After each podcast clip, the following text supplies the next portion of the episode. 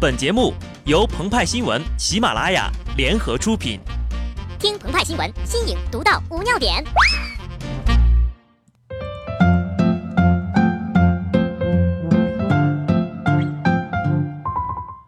本文章转自澎湃新闻、澎湃联播，听众朋友们，大家好，我是机智的小布。关于认路，世界上有三种人，第一种是像鸽子一样内置 GPS，闭着眼睛也能找着路。第二种人呢，只要是走过的路，就会在脑中自动生成地图。第三种，千万别跟他说东南西北，他只听得懂这边、那边、左边、右边。这种人呢，就俗称路痴了。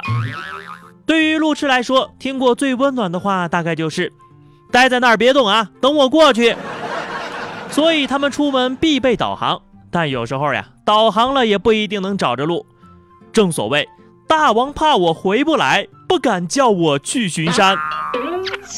可要是一个路痴骑着马出门，还不带导航瞎走，一走就是一千里，那会有什么结果呢？后果就是关二爷的棺材板又压不住了，他那八十二斤的大刀也已经饥渴难耐了。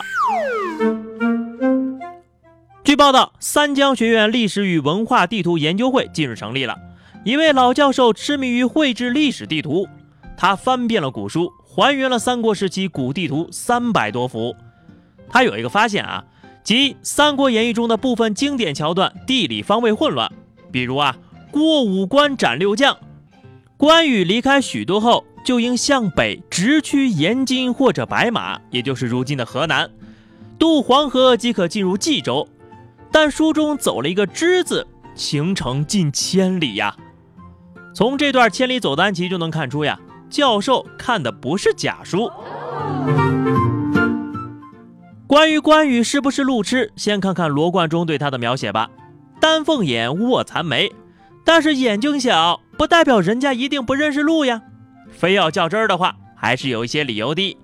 理由一，话说那时候呀，关羽刚刚从曹操那里弄了匹赤兔马，你很难说他是骑了假马。作为一匹宝马良驹，刚刚侍奉新主，表现欲肯定是很强的。一不小心撒开蹄子跑得有点远，关羽能批评他吗？能阻止他吗？理由二，作为一名武将，在副本只能打一遍的情况下，你会怎么做？那就只能多刷怪了呀。只有多跑才能多刷经验。你以为一代武圣天生就是 SSR 吗？就算你天赋再好，不练级就想通关，天真呐！理由三，人家那不叫绕路，那叫避开敌人重点封锁区域，找准薄弱进行突破，最后顺利会师第十九路义军刘备，为日后武装夺取巴蜀做好准备。几千年后的某次大迁徙，不也是这个道理吗？当然了，如果当时过关要收费的话，我们也可以理解成。关二爷在躲收费站，我觉得罗贯中应该快听不下去了。来来来来，笔给你，你来写。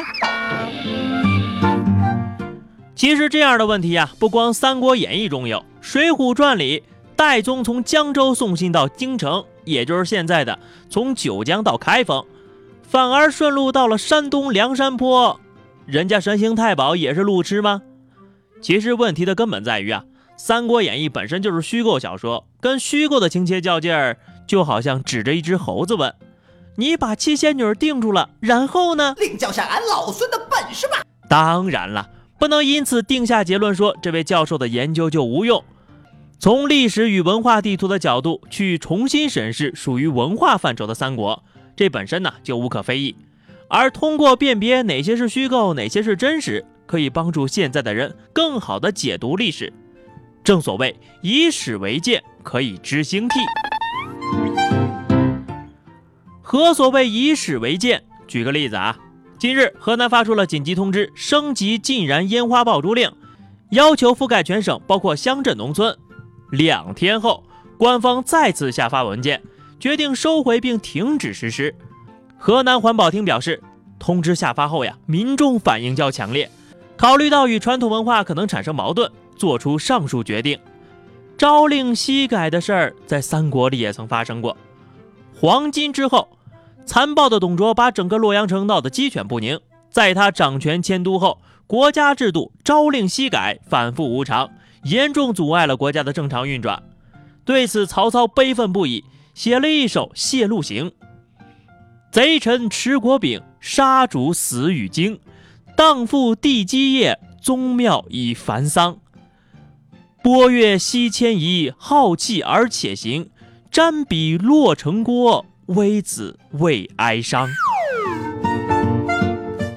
再看看刘备吧，纯手工制作草鞋，自产自销，童叟无欺。穿草鞋，请认准刘皇叔。瞧瞧今天，莆田假鞋倾销全国，梅西买了会沉默，C 罗穿了会流泪，不转不是吴国人。因为七敏至三国吴时，视通中国。类似的对比啊，不胜枚举。读史方知古今，但要说呀，比演绎更加戏谑的事儿，其实就是不经意间发生在我们身边。对此，我们的后人又会作何解读呢？好的，以上就是本期节目的全部内容了。更多新鲜资讯，敬请关注微信公众号“鹏鹏和派派”。下期节目我们再见吧，拜拜。